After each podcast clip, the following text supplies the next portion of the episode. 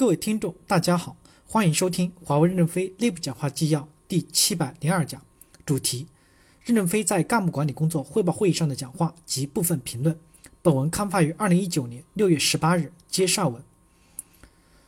部分新生社区网友跟帖：换血目标清晰，方向明确。问题是 HRD 能不能有客观的标准和胆量去动高级干部，不然会沦为整人的工具。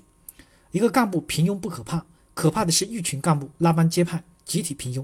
真要动刀子时，讲人情，或稀泥，搞你好我好大家好，导致庸者无罪，难者无过。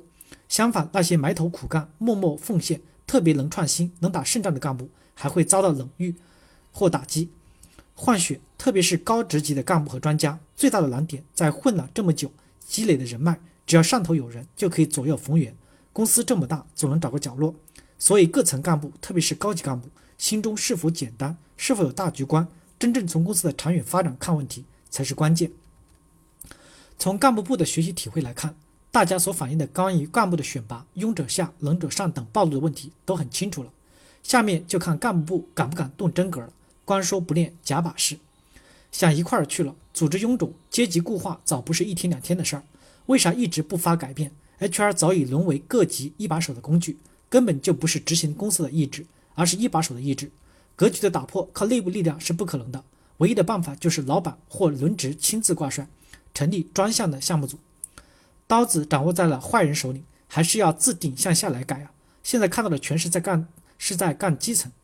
部分所谓的从管理岗淘汰的干部，要么安一个副部长，要么竟然公开发文任命为首席专家，行使的权利一点没变，还是隐藏的管理者。我觉得公司还是要扎根到几个业务里来看。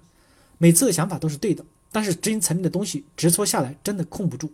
我觉得不如就从那些比较渣的网红业务开刀，死马当活马医，试试文中说的措施。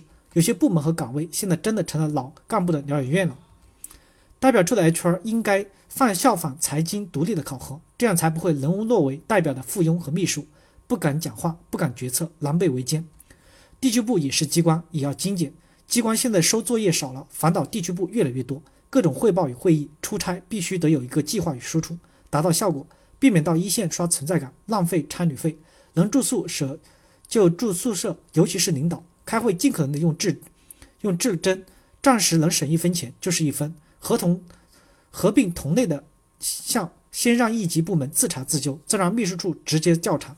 如果只是一些隔骚瘙痒的动作，就是应付老板。感谢大家的收听，敬请期待下一讲内容。